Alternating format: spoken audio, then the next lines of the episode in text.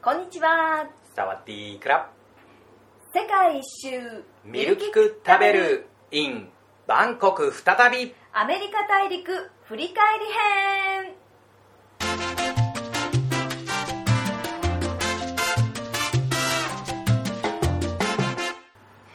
めぐみです。りょうです。第66回の世界一周ミルキク食べるです。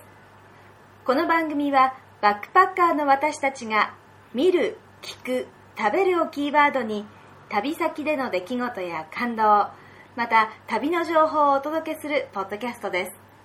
旅の魅力やカルチャーショックをリスナーの皆さんと分かち合えたらいいなと思っております。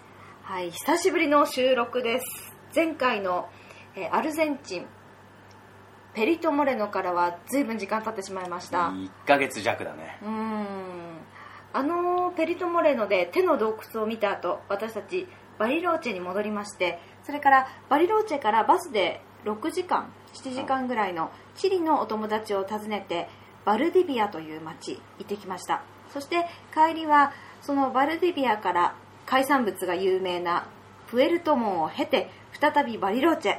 そしてそこから丸1日バスに乗ってブエノスアイレスと移動の日々がずーっと続いてましたね。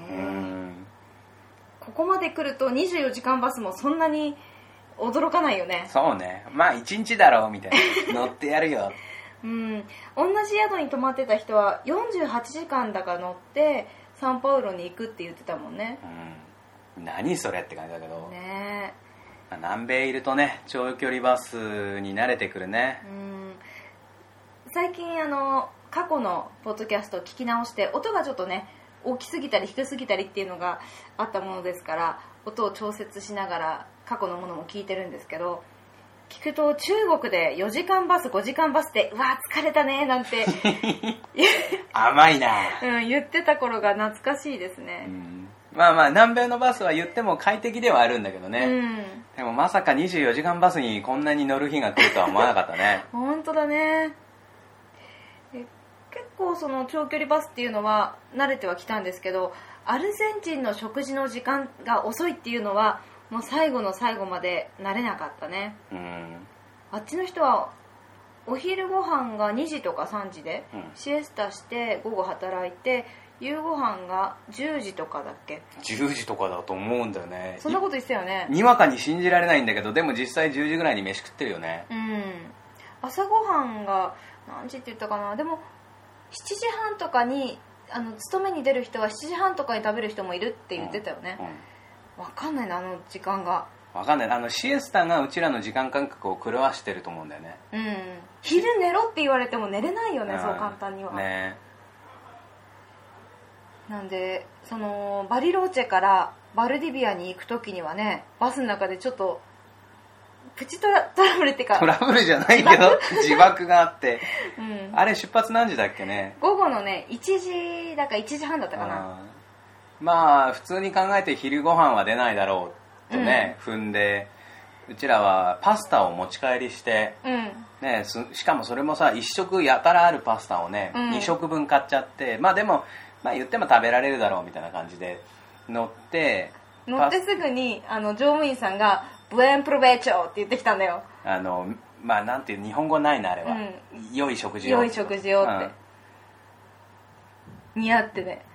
で「あありがとう」うん。でなんか持ち込んでて結構いい匂いがしたからそれについて苦笑いしてんのかなと思ったらねえ。その大量のパスタを食べた後に普通に大量にご飯が出てきてさあれ結構遅かったよね言ってもね。遅かった乗って30分ぐらいしてたから、2時過ぎぐらいにお昼が出たんだね。ちょっと勘弁してくださいよと思ったけど俺は全部食べちゃったけどね。い食べられなかった。で私はそのその時はアルゼンチンからチリに抜けなきゃいけなかったんで国境のところで怒られるかなって思ったんでね。あそう。生もの食べ物を国境越え越えしちゃいけないって言うんだよね、うん。だからもしそこで引っかかったらまあ捨てていけばいいし、うん。まあ、大丈夫だったら国境を越えてから夕飯までまた時間があるから食べようかなと思っていたら国境で怒られなかったんだけどそもそも出されたお昼ご飯の量が多くてうん。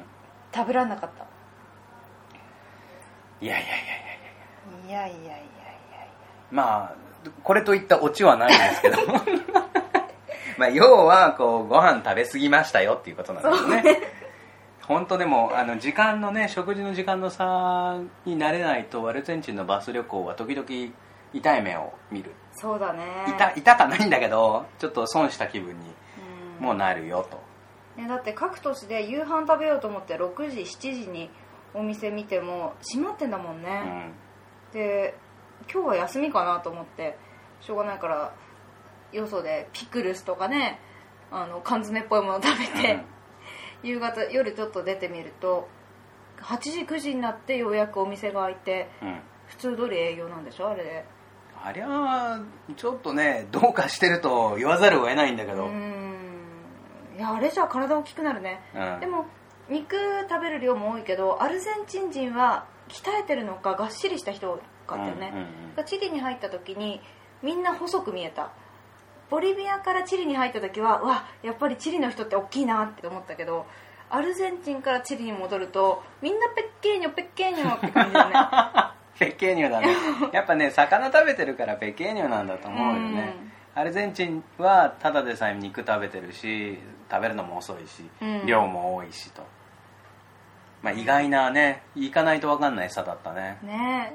であの最終日バリローチェの最終日に宿の人が前にバリローチェっていう町はチョコレートの町だよっていうお話をしたと思うんですけれども私たちが宿を立つ最後の夜に夜中の12時ぐらいでねコンコンって宿の人がノックしてきて、ななんだなんだってなんかし支払いは今のうちにとかなんかそういうことかなって思ったら俺あの洗濯禁止の宿で洗濯して干してたから やべえどうしてバレたんだと思って洗濯物をこう急いで取り込んでたんだけどね。いやそうじゃなかった。あのチョコレートフォンデュやるから来ないかっていうのね。ね。あそれは行きますよと思って行ったら本当チョコレートフォンデュするんだよね。うん。前々回かバリローチェの回でチョコレートフォンデュの話聞くけどなんか実態よくわかんないよねって。俺が都市伝説じゃないのって。ね言った回あったけど。ああ恥ずかしいね。いや都市伝説じゃありませんでした。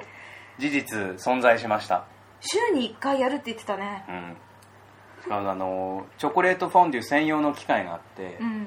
あの噴水みたいにチョコを溶かして上から流す機械があってしかもそのチョコの粉もなんかいろんな種類があるんですよね。うん。でうちらが食べたのはなんだっけなちょい苦めってうん言ってたね。なんかチョコットアマルゴの粉を買ってきたからって、なんかいろんな種類があるらしくて。結構本当みんなやってんだね。ね多分あれは関西の人にとってのたこ焼き器みたいな感じなんだろうね。一家に一台？うん一家に一台なんじゃない、そうっぽいうん、ね、週1回やるって言ったし。で美味しかったね。あれそれに果物を一口大に切ったものを串で刺してちょっとつけて食べるのね、甘い。甘いでもあれを夜中の12時に食べるっていうのはどうなんだろう。うまかったけどさ。美味しかったけど。美味しかったけど、まあ、あれはもうね太ってしょうがないっていう。うん、うん。であでも本当いい経験だった。できないねなかなか。機会がなくて鍋でやるにしてもやっぱり高くてなかなか実現できない夢の食べ物ですよ、いや本当ラッキーだった。危うく俺の中で都市伝説になったまま チョコレートフォンデュがあの過ごされるとこが。うん。ねチョコねえ体験できてよかったの。え、まあ、そんな思い出いっぱいの南米を後にし聞いてる方もえー？って思うかもしれませんが私たち今どこにいるかと言いますとバンコクです。裏側まで帰ってきちゃいました。地球の裏側だよね多分ね。だと思うね、うんうん。いやいやいやいやいやいや。世界一周ミルキック食べると歌ってるこの番組ですけどあのー一周しちゃったって感じ？一応反対回りで帰ってきたもんね。そうだね。あのさ世界一周の定義って本当様々だと思うんだけど、うん。この定義をかなり広く取ればうちらはもう世界一周終わっちゃいましたっていう。そうだよね、うん。帰りはあの南アフリカ経由で帰ってきたんですよ。終わったよね。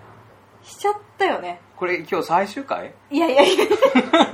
本当リスナーの皆さんもねこんなのインチキじゃないかとおっしゃらずにどうか あのこんなフラフラした旅ですがどうぞ今後もお付き合いくださいませ。そうまだまだ続きはあるからね。うん。ということで今回どうして南アフリカ経由で帰ってきたかというと。あのマイルが溜まってたんだね。でマイルが溜まっててでいい航空会社でしかも短い搭乗時間で、まあ、楽に乗り換えができて来れる便を探したら偶然ブエノスアイレス発の南アフリカ経由帯域というのが見つかって一回乗り換えするんだけどね、南アフリカ航空っていうなんかなかなか耳耳慣れない 航空会社とかの有名なタイ国際航空に乗ってただで、ね、ほぼただでちょっとあの手数料やれ何やれかかんなかかるんだけども実質ただみたいなもんですよこの距離で言えば。帰ってこれたよ。ね。えでもここまで本当長かったでしょりょうくん。独身時代からずっと貯めてたマイルなんだよね。そうそうそうそう。7年ぐらい貯めたかな。9万5千マイルです。2人分でね。そうね。年会費1万円。払って貯めた甲斐があったね。だけど7年で貯めた年会費1万だったら7万円でしょ。うん。だけど例えば格安航空券サイトで見てもブエノスからバンコクは一番安い飛行機会社を選んでも一番安い時期で乗って1人片道15万。2人で30万。でも日がずれたり航空会社変わるとこれが普通に20万30万になるんだよね。いやマイルってすごい威威力を発揮するんだなってことがよよく分かったルすごい。私も昔マイル貯めてたけど結局うん。知らなかった。そうそう。結局ね使う機会がなくてそうアメリカに2年住んでた時にあの半年に1回とか1年に1回とかの帰るじゃない。で距離が結構あるからマイルはたまるんだけど当時はアメリカにしか用がなかったからあの他の国に行く機会ないじゃん。だから多分韓国とかだったらパッて止めたんだろうけど、うん。結局使えずに終わっちゃったの。であのもう日本で仕事もしたし海外出たいけども忙しくなっちゃって旅行できないからなんだマイルなんてたまらないんじゃんなんて思ってたんだけど。ちょっと待ってそのマイルどこ行ったの？どっか行っちゃった、もう10年ぐらい前だから。ったんじゃない？そうたまったたまった。だからね本当4年あの学生生活やってる人とかは帰りにハワイ寄って帰るぐらいのことがマイルでできるよって言ってたんだけどね。そう。でほらりょうくんはよくご存知だけど私っていろいろ部署じゃない？はい はい。ご存知ですよ。だからねいろいろ面倒くさくってきちんとこう更新っていうの？うんうんそんなのもなんかどうせたまんないしあのポイントとかね。そう。まあまあまあその話はいいや。なんだっけ？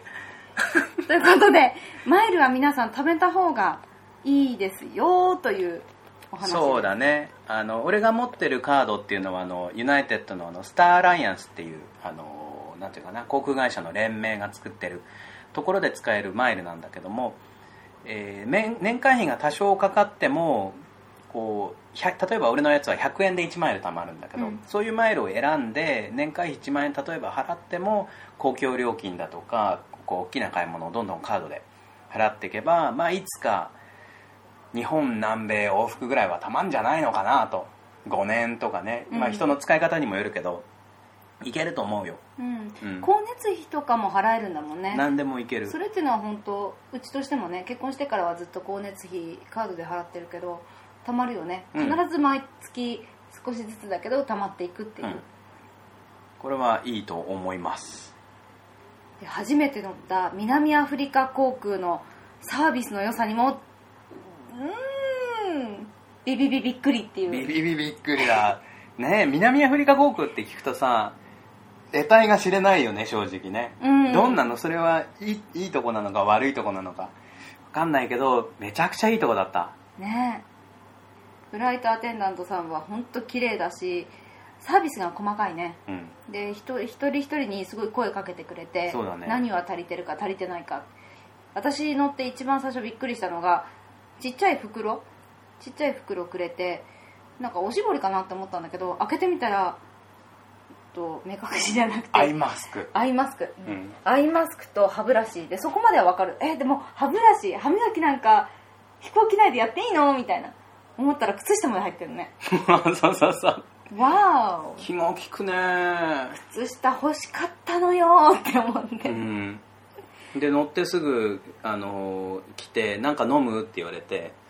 で南アフリカはワインが有名じゃない、うん。だからで俺も南米でちょっとワイン色に染まってたから「ワインあるの?」って言ったら「何だったかななんかメルローとカベルネ・ソービニョンはどっちがいいんだ?」とか言われて俺そんなワインよく分かんないからんどっちがいいのかよく分かんないんだけどって言ったらフライトアテンダントさんが「じゃあ両方試してみなよ」って言って2本くれるのね。ちゃんと小ボトルのやつを、うん。ボボンって気前よく置いてって他に何飲むの？ってじゃあじゃあ水スパークリングの水くださいみたいな。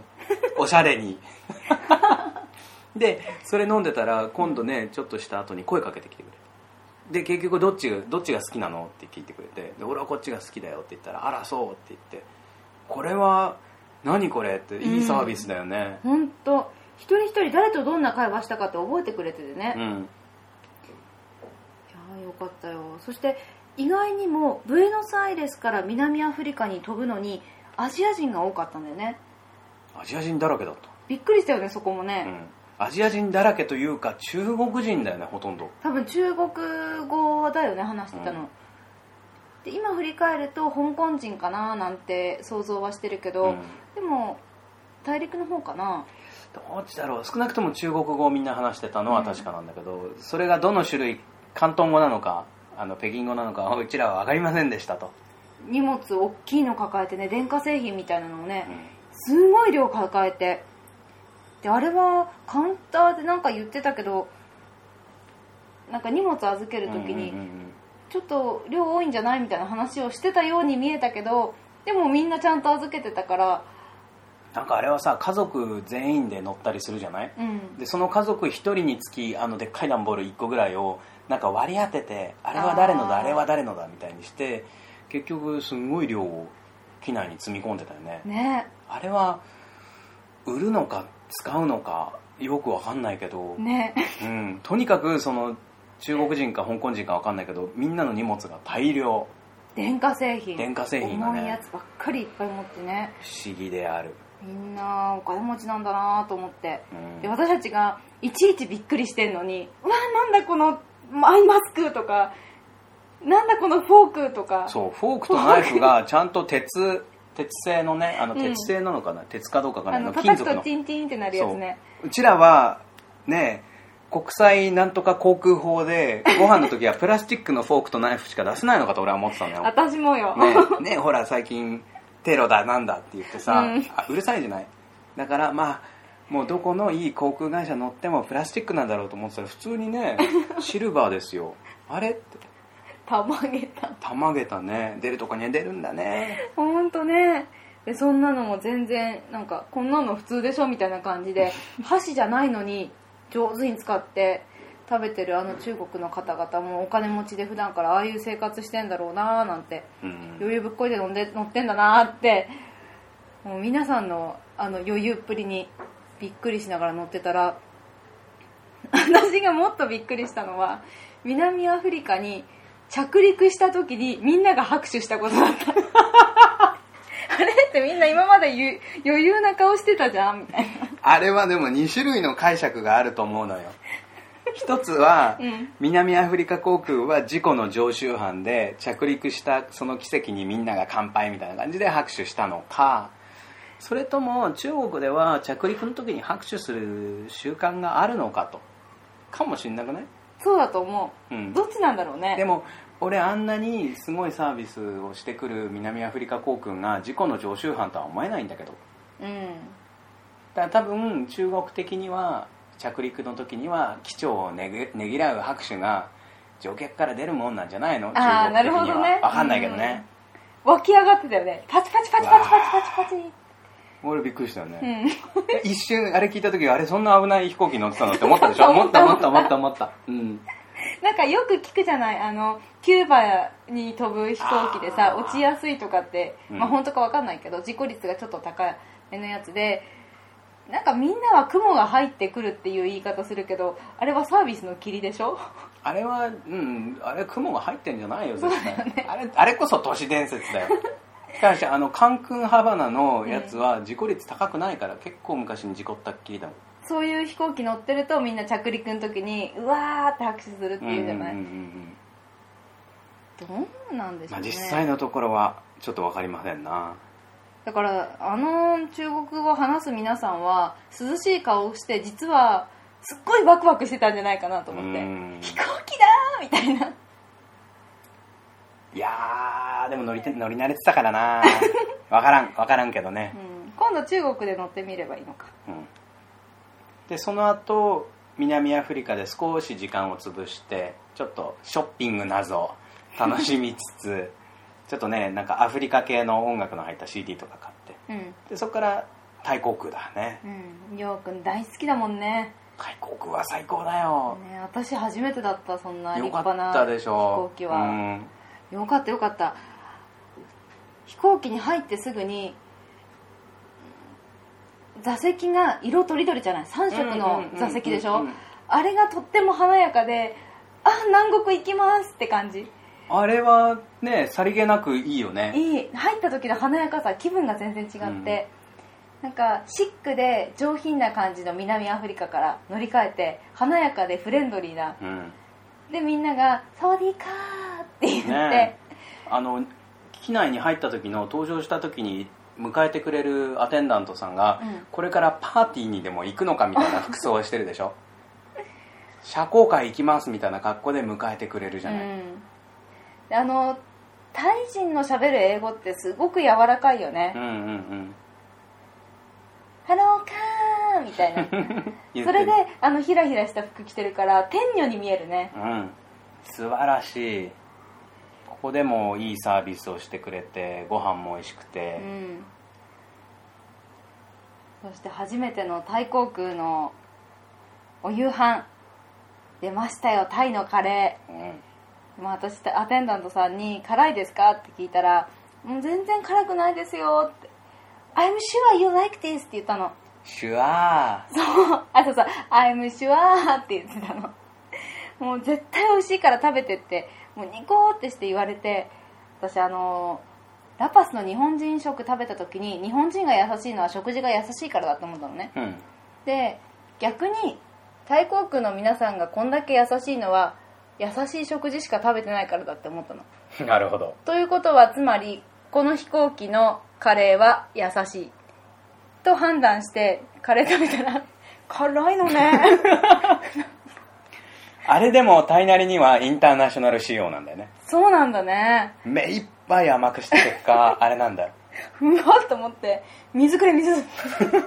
水くれ。うんなんか最初はさあのその時に水とか飲み物い一杯くれるじゃん。でそれちょっと飲みながらまあまあこぼしたくないから一杯だけどもう早く来ないかなみたいな。早く水。俺あの辛さちょうどよかったんだけどね。うんでも美味しかった。うん。あの辛い辛いと言いながら全部食べられるぐらいだったけど全然辛くないですよ「I'm sure」違うって言ったからまあそれなりかなと思ったんだけどね。でこう早く食べられなくてこうゆっくり食べてるともうお盆の回収に来て。だそ今度アテンダントさんがこれそれ見て「あまだ大丈夫よ」っていう時に「Take your time」って言って、まあ、ゆっくりどうぞ「Take your time」って言ったああタイに来たなーってかタイに行くんだなーって感じ さあそんなことで今日はですねあのアメリカ大陸振り返ろうと思ったんですが振り返ってるじゃん。ちょっとここで準備していた話題に触れられずに時間が来てしまいました。え続きは次回お届けしたいと思います。申し訳ありませんちょっと構成をねしっかり立てたつもりが思いのほか盛り上がっちゃったね。ということで、えー久しぶりとなりましたミルキク食べる。お楽しみいただけましたでしょうか？番組では皆さんからのメールや感想をお待ちしています。宛先はミルキク食べるアットマーク gmail.com ミルキク食べるアットマーク gmail.com です。ここまでお届けしましたのは私めぐみとりょうでした。今回もお聴きいただきありがとうございました。コップンマークラサワディークラップ